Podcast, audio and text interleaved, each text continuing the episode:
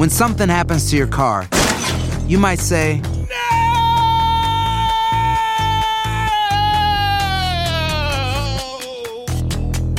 My car. but what you really need to say is something that can actually help. Like a good neighbor, State Farm is there. And just like that, State Farm is there to help you file your claim right on the State Farm mobile app. So just remember, like a good neighbor, State Farm is there. State Farm, Bloomington, Illinois. No hay nada como un teléfono nuevo. Y si quieres uno ahora, aprovecha la oferta de Boost para estar conectado con los tuyos. Cámbiate a Boost Mobile y llévate un Samsung Galaxy A15 5G gratis. Boost tiene las redes 5G más grandes del país, con máxima señal, para que sigas tus sueños sin miedo al éxito. No esperes, visita ya tu tienda Boost Mobile local y llévate tu Galaxy A15 5G gratis. Solo en un Boost Mobile cerca de ti. Oferta por tiempo limitado, solo clientes nuevos. Requiere suscripción al servicio, un dispositivo por línea, impuestos adicionales. Aplican otras restricciones. Visita una tienda para detalles.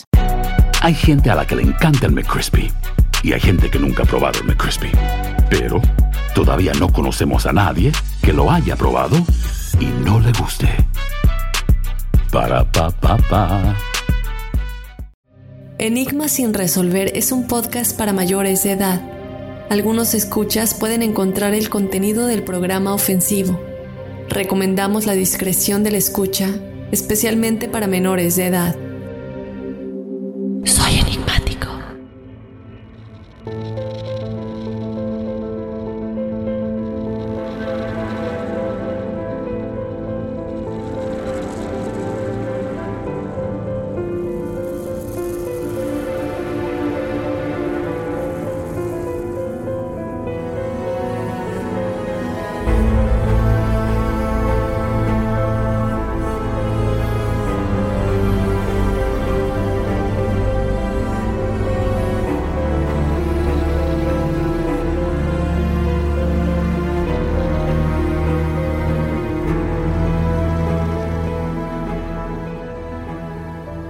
En la parte norte de los Estados Unidos hay un túnel cuyos mismos cimientos están saturados con la sangre de los muchos trabajadores que murieron ahí. Desde entonces, se han informado de encuentros perturbadores con entidades espectrales tanto durante su construcción como muchos años después. El misterio se hace aún más grande cuando investigadores de lo paranormal y otros civiles han entrado al túnel para entender su misterio y nunca más salieron ni se les ha vuelto a ver. ¿Qué secretos esconden las apariciones del túnel Husak?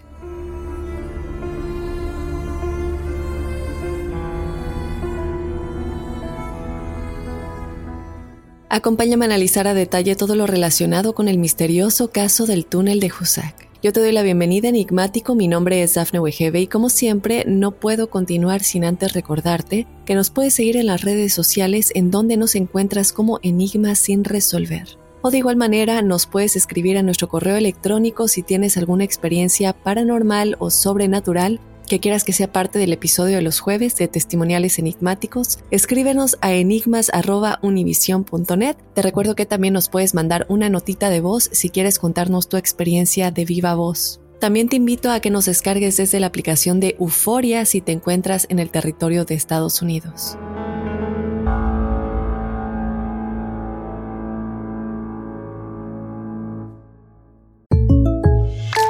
When something happens to your car, you might say,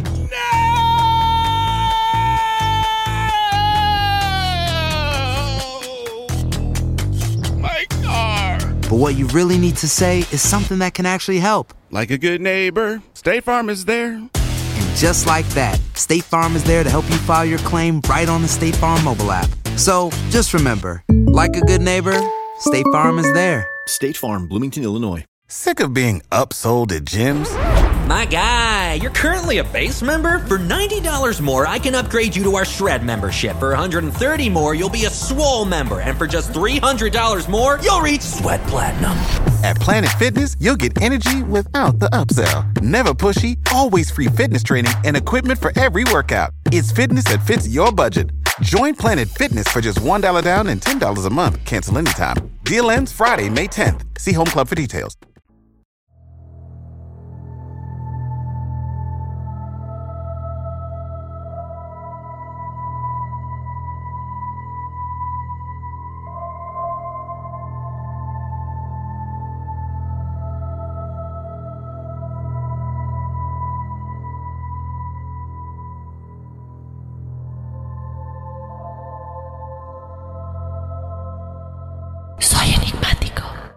Y bueno, enigmáticos, vamos a comenzar con esta historia que la verdad es muy, muy paranormal. Eh, muchas cosas extrañas han pasado en este lugar debido a muchos incidentes que pasaron en los 1800. Eh, desde luego vamos a tocar la historia, qué es lo que ha sucedido, cómo comenzó esta obra y las cosas que han pasado durante y después de la construcción de este túnel.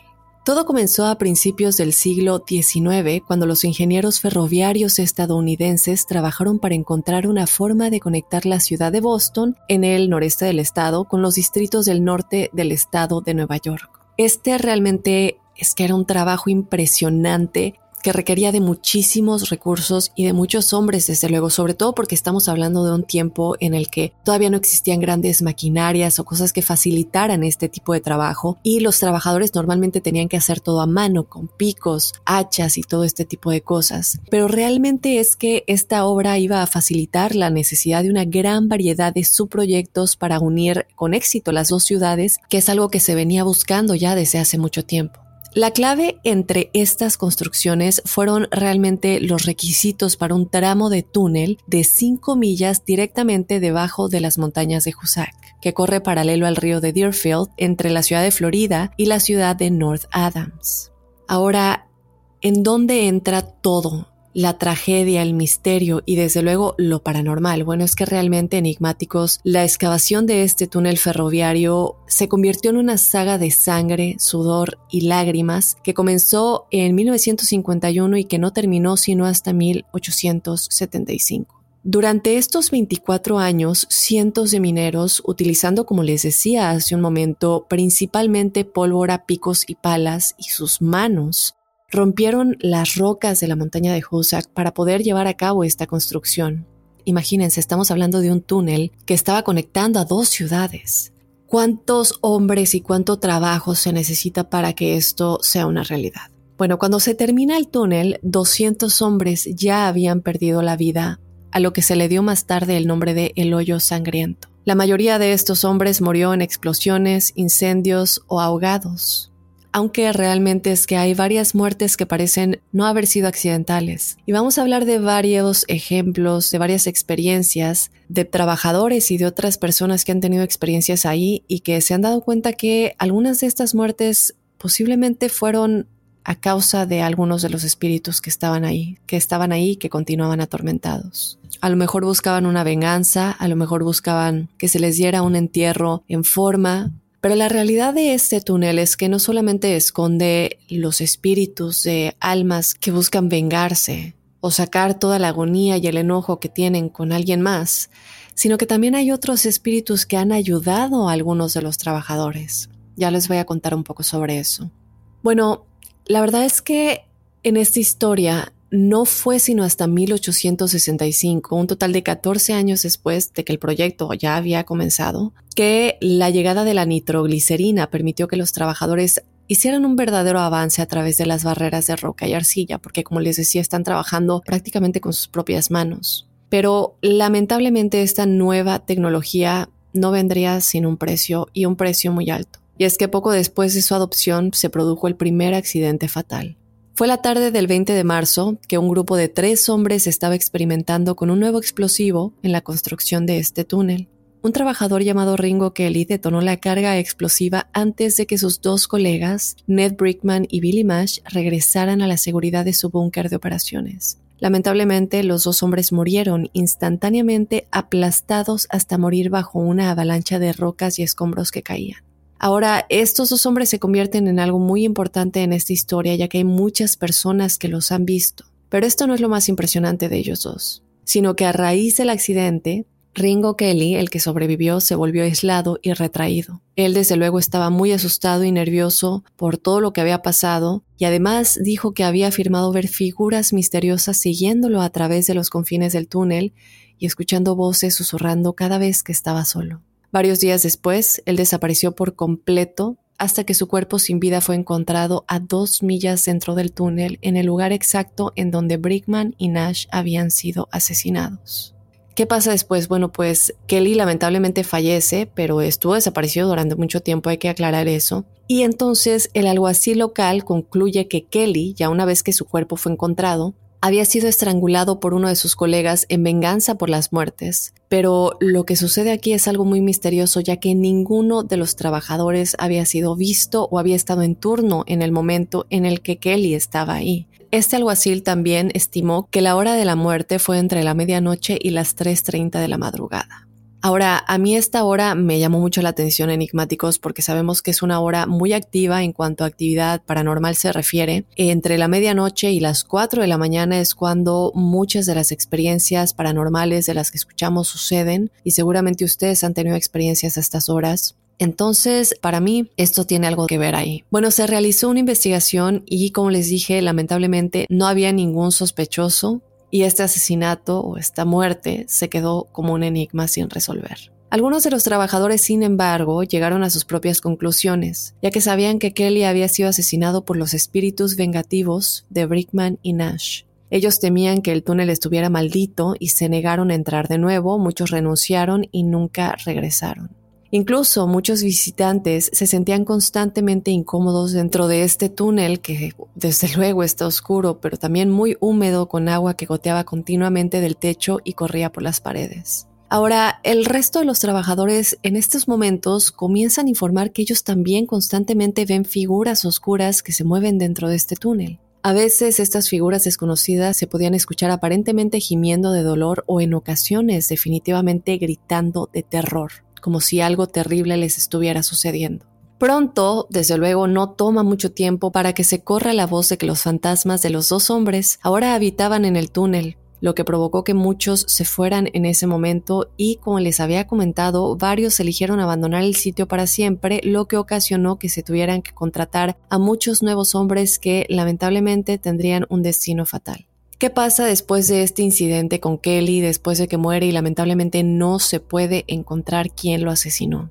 Bueno, eventualmente los gerentes del proyecto comienzan a buscar ayuda de clérigos y académicos locales en un esfuerzo por detener las historias de fantasmas que habían resultado en una notable caída en la productividad. Ahora estamos hablando de hombres enigmáticos que necesitan este ingreso, necesitan alimentar a sus familias, es un trabajo que no normalmente se dejaba así nada más porque sí, sobre todo en estos tiempos. Tendría que haber una razón muy fuerte para que ellos realmente, no solamente uno ni dos, sino muchos de ellos decidieran dejar sus trabajos. Entonces, bueno, desde luego que estos gerentes de este proyecto eh, se ven muy preocupados porque el túnel ya no está avanzando, no han perdido a muchos hombres y la productividad de los que siguen estando ahí, como les comentaba, ha bajado muchísimo. Entonces, Paul Travers, un ingeniero mecánico empleado en el proyecto Husak, recorrió el túnel con el señor Don, Travers había sido un oficial de caballería muy muy respetado en el ejército de la Unión, y en una carta a su hermana en Connecticut, fechada el 8 de septiembre de 1868, el ingeniero escribió, Los hombres se quejan constantemente de escuchar la voz de un hombre gritar de agonía y negarse a entrar en el gran pozo después del anochecer. Yo ya les aseguré una y otra vez que el extraño sonido no es más que los vientos salvajes que bajan de la ladera de la montaña. Nuestro trabajo se ha ralentizado hasta el punto de que el señor Don me pidió que lo ayudara a llevar a cabo una investigación sobre el asunto. Esto fue en una de las primeras cartas que le escribió. Después le escribió otra carta que decía lo siguiente. Anoche, el señor Don y yo entramos en el gran túnel exactamente a las nueve de la noche. Viajamos aproximadamente dos millas hacia el interior y luego nos detuvimos para escuchar.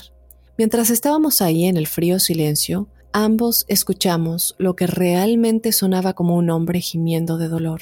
Como sabes, he escuchado este mismo sonido muchas veces durante la guerra. Sin embargo, cuando encendimos las mechas de nuestras lámparas, no habían otros seres humanos en el pozo excepto el señor Don y yo. Admito que no había estado tan asustado desde Shiloh.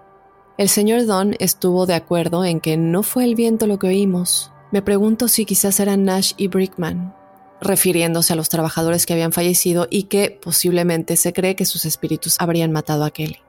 Entonces, enigmáticos, esto se vuelve una experiencia muy inquietante, ya no solamente para los trabajadores, sino para gente que ve investigar esto y para tratar de entender qué son todas estas experiencias tan extrañas que están sucediendo en este lugar. Sin embargo, a pesar de que esto ya era muy inquietante, la verdad es que el accidente más escalofriante que sucedería en este túnel aún estaba por llegar un incidente que quedaría grabado para siempre en la memoria de muchos que irían al túnel después y también tendrían estas experiencias. Sucede que un mes después de que se llevara a cabo la inspección del túnel, hubo una explosión gigantesca en la estación central de bombeo de la instalación.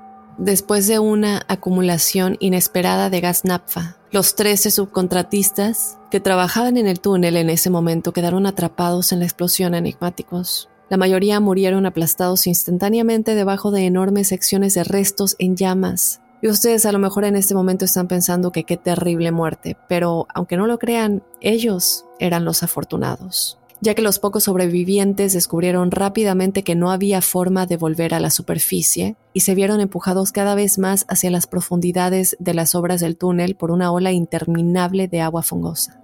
Los que no se ahogaron sobrevivieron un poco más de tiempo, habiendo construido una balsa improvisada a la que agarrarse, pero con las bombas de aire del túnel que fueron destruidas en la explosión, finalmente se asfixiaron.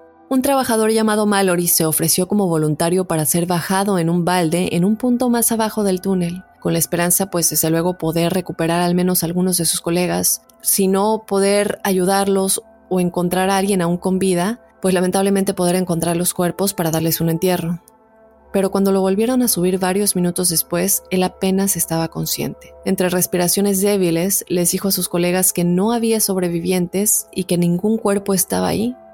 De hecho, con respecto a este incidente, Glenn Rohan, quien era un corresponsal del eh, periódico The North Adams Transcript, informó sobre lo que le sucedió a Mallory y él lo escribió de esta manera. Durante el tiempo que los mineros estuvieron desaparecidos, los aldeanos contaron historias extrañas de formas vagas y gemidos apagados cerca del pozo lleno de agua. Los trabajadores afirmaron ver a los mineros perdidos cargando picos y palas a través de un sudario de niebla y nieve en la cima de la montaña. Estos, desde luego, serían sus espíritus. Él continuó diciendo, las apariciones fantasmales aparecían brevemente, luego se desvanecían sin dejar huellas en la nieve y sin dar respuesta a las llamadas de los mineros.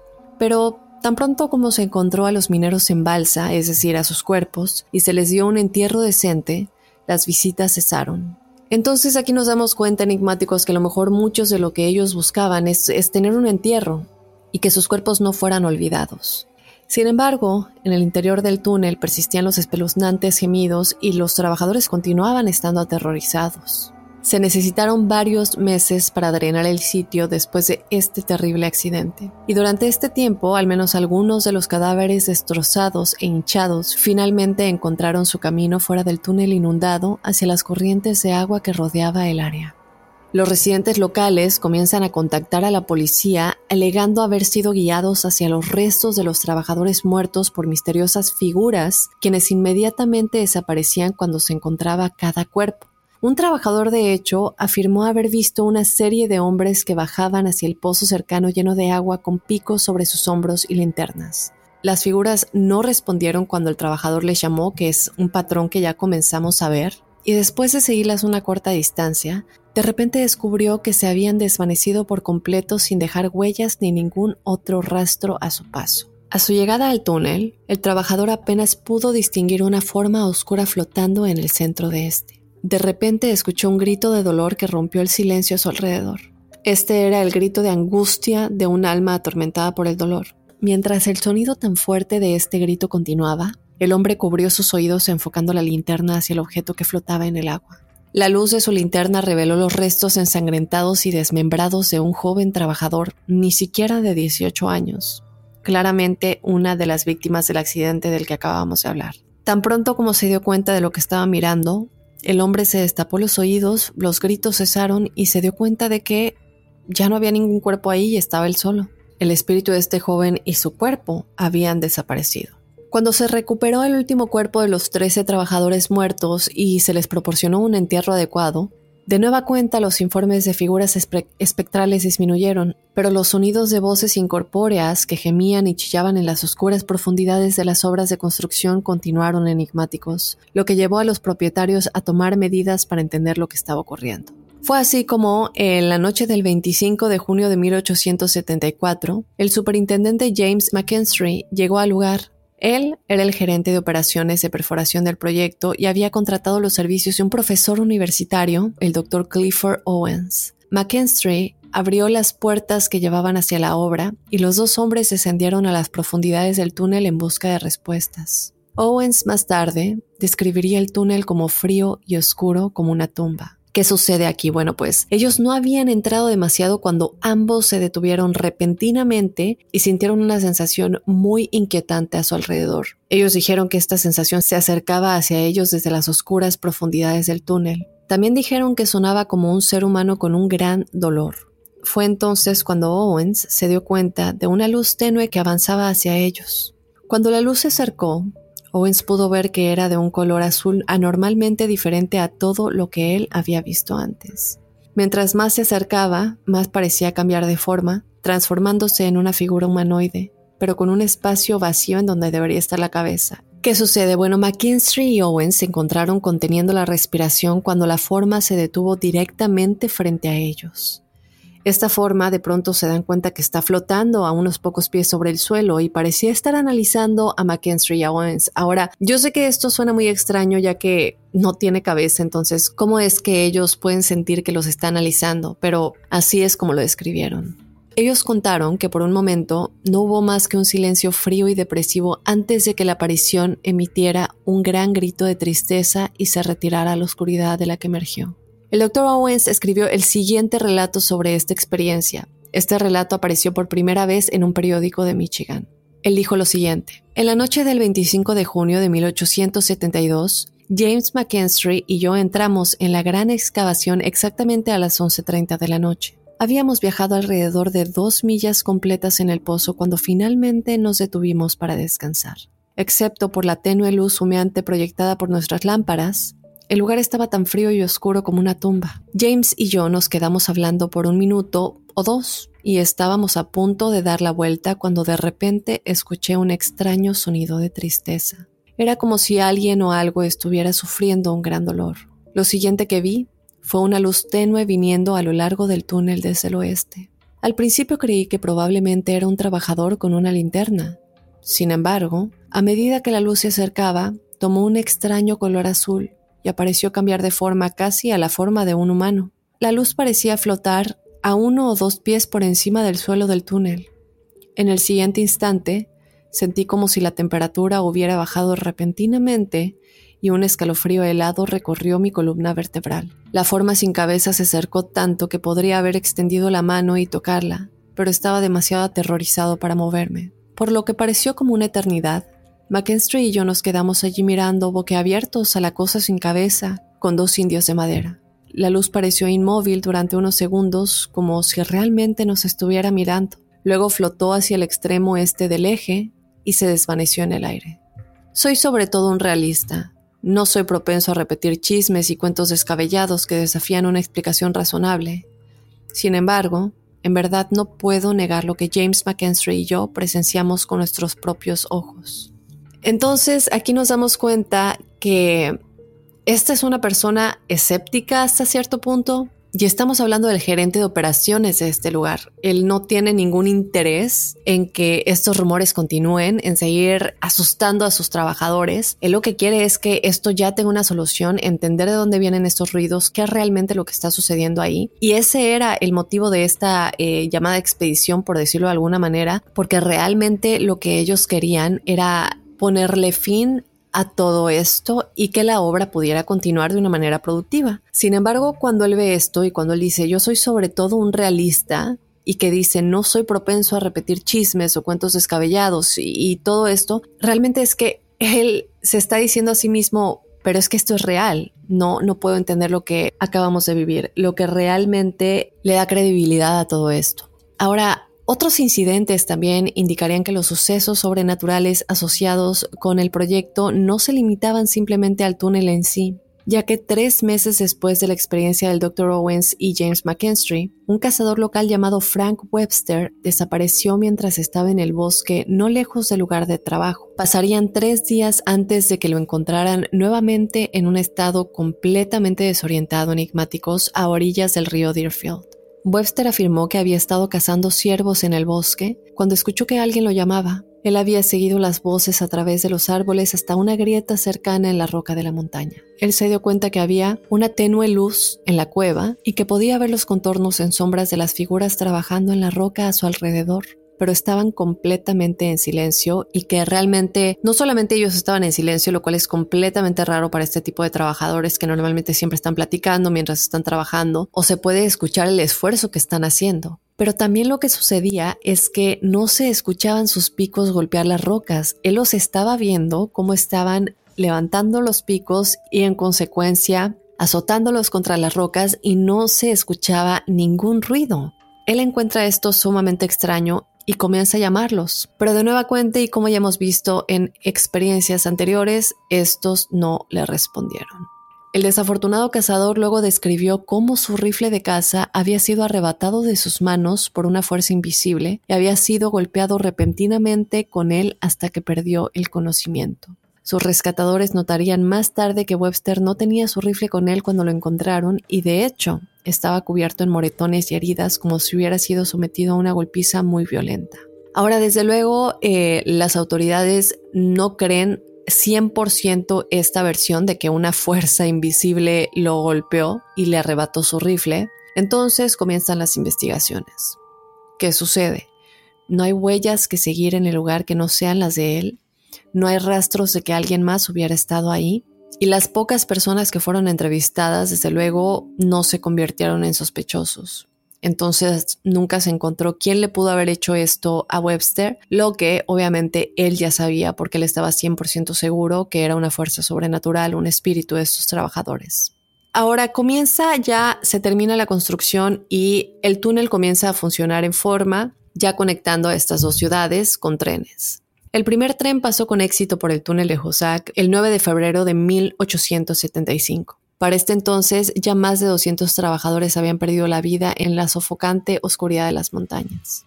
La eventual apertura de la línea ferroviaria significó que ahora había muchos menos informes de voces incorpóreas que emanaban del interior de la montaña. Pero los informes de unas bolas de luz terrenales que emergían de las profundidades del túnel durante las horas de oscuridad aún persistió, y también continúan ocurriendo otros eventos inquietantes hasta el día de hoy. En otoño de 1875, de hecho, un empleado de la compañía ferroviaria de Boston y Maine, llamado Harlan Mulvaney, estaba entregando un vagón cargado de madera al túnel para reemplazar algunos de los soportes de madera que se habían dañado.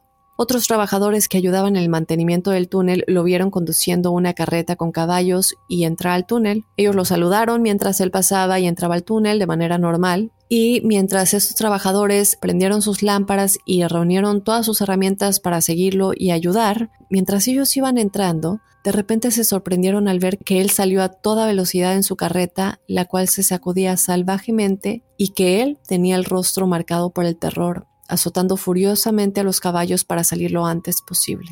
Y aquí viene algo increíble, enigmático, ya que unos días después, un cazador local localizó la carreta y a los caballos, pero del propio Mulvaney no había señales enigmáticos y de hecho nunca más se le volvió a ver. Desde luego se llevaron búsquedas exhaustivas para encontrarlo. Se habló con sus conocidos, con sus familiares, y ellos dijeron que fue a trabajar normal, simplemente fue a trabajar, eh, no ha regresado y después de mucho tiempo esta búsqueda pues ya se quedó en un estado sin resolver y hasta el día de hoy no se sabe qué es lo que le sucedió o en dónde terminó, por qué desapareció. Ahora, él no sería la única persona que desaparecería ya que durante la década de 1970, como se imaginarán, hubo una renovada ola de interés público en el túnel después de que se publicara la historia de su embrujo en un periódico nacional. Los investigadores de lo paranormal acudieron en masa al sitio con equipos de grabación de sonido y cámaras con la esperanza de recopilar alguna evidencia de que el fenómeno del túnel Hussack realmente existía.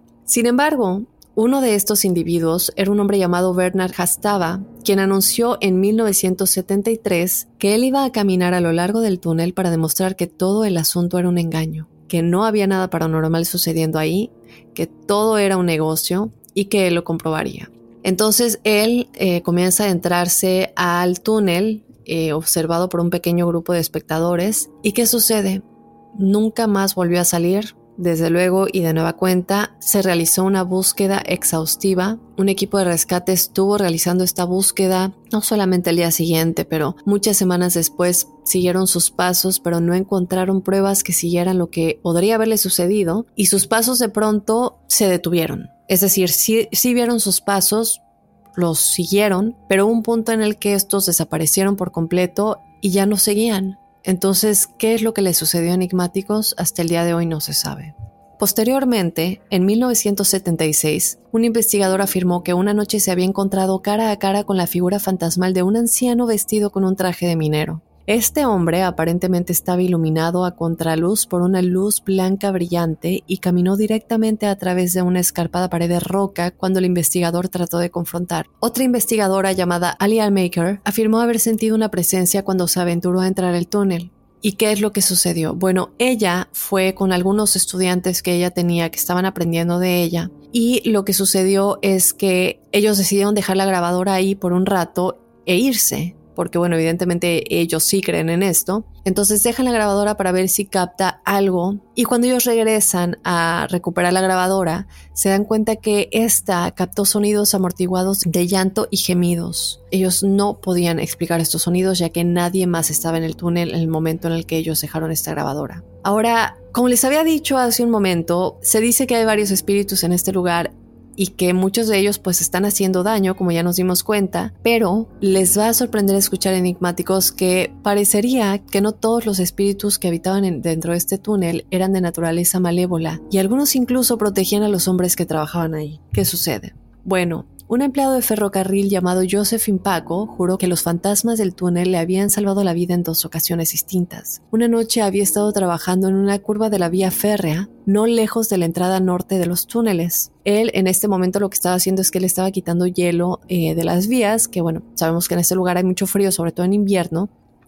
Entonces se congelan, hay nevadas y todo esto. De repente, una voz masculina le susurró al oído, corre, Joseph había dejado de hacer lo que estaba haciendo y miró a su alrededor, pero no veía ni una sola alma. Segundos después, Joseph sintió un violento movimiento en el pecho, como si alguien lo empujara, y cayó hacia atrás, alejándose de las vías. ¿Qué sucede? Bueno, pues segundos después, el tren número 6 pasó a toda velocidad por la curva. Aquí nos damos cuenta que sin la advertencia y el empujón que este espíritu, quien quiera que fuera, le, le dio, Joseph no tenía ninguna duda de que el tren lo habría matado instantáneamente. Pero esta no sería su única experiencia enigmáticos, ya que seis semanas después, nuevamente él estaba trabajando por su cuenta para liberar algunos vagones de carga congelados cuando ocurrió un incidente similar. Esta vez, se había esforzado por sacar las pesadas ruedas del tren de la vía helada cuando la misma voz desconocida le susurró, Joe, Joe, déjalo Joe.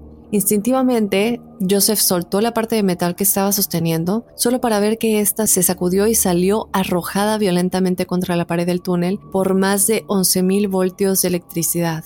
Y ustedes estarán preguntando, bueno, ¿qué es lo que sucedió? Bueno, lo que pasa es que en esta línea eléctrica en la que él estaba, bueno, o sobre la que conectaba con ese tren, tuvo un cortocircuito y cayó sobre las vías cercanas lo que significa que la madera sobre la que estaba el tren en la que él estaba trabajando estaría automáticamente perjudicado por este cortocircuito.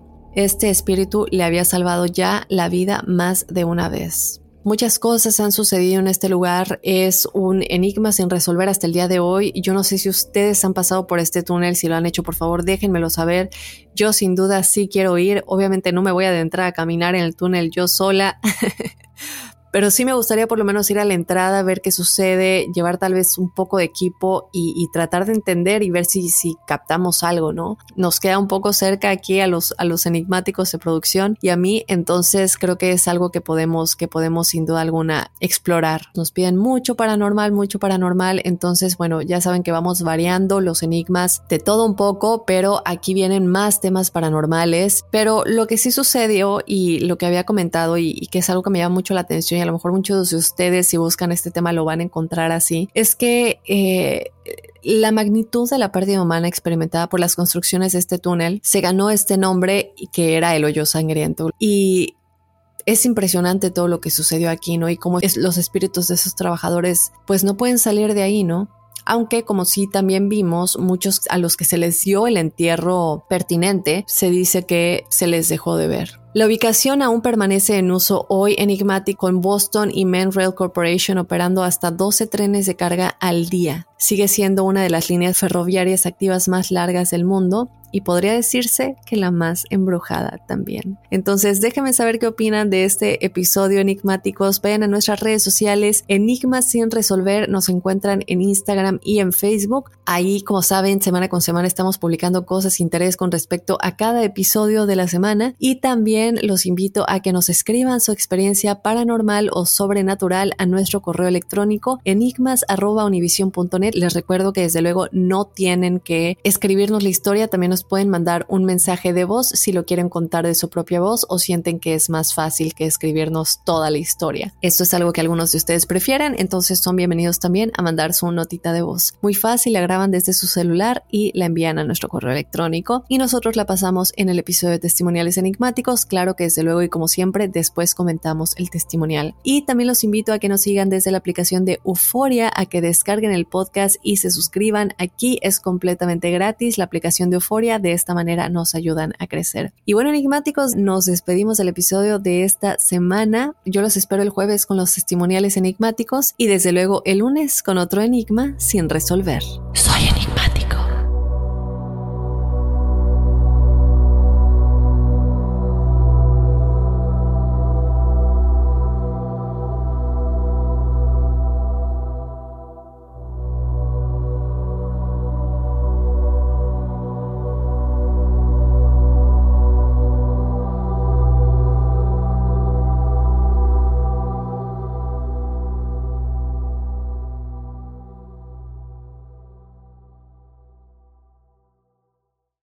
Sick of being upsold at gyms?